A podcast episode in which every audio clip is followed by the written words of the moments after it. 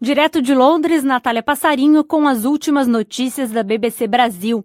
O atirador que matou 17 pessoas com um rifle numa escola da Flórida foi identificado como Nicolas Cruz, um ex-aluno que foi expulso do colégio por problemas disciplinares. A BBC Brasil conversou com uma aluna brasileira que estava lá no momento do ataque.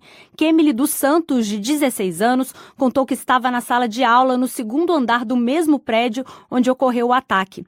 Ela diz que primeiro ouviu quatro tiros seguidos e um barulho alto, como se estivessem jogando algo pesado no chão.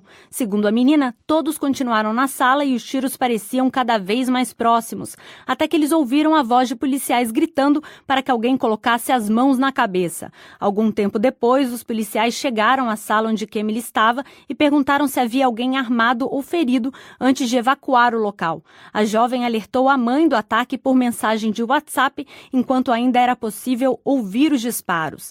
Mãe, tem alguém atirando na minha escola, dizia uma das mensagens. A mãe contou que ficou desesperada porque Kemily só voltou a entrar em contato algum tempo depois.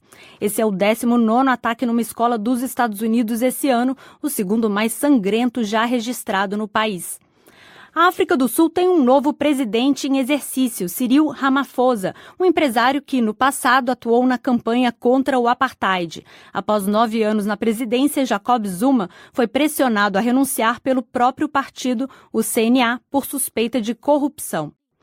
E a missão da OTAN no Afeganistão rejeitou uma proposta do Talibã para encerrar a guerra no país por meio do diálogo. As forças lideradas pelos Estados Unidos disseram que ataques recentes do Talibã a civis mostram que o grupo não está pronto para negociar.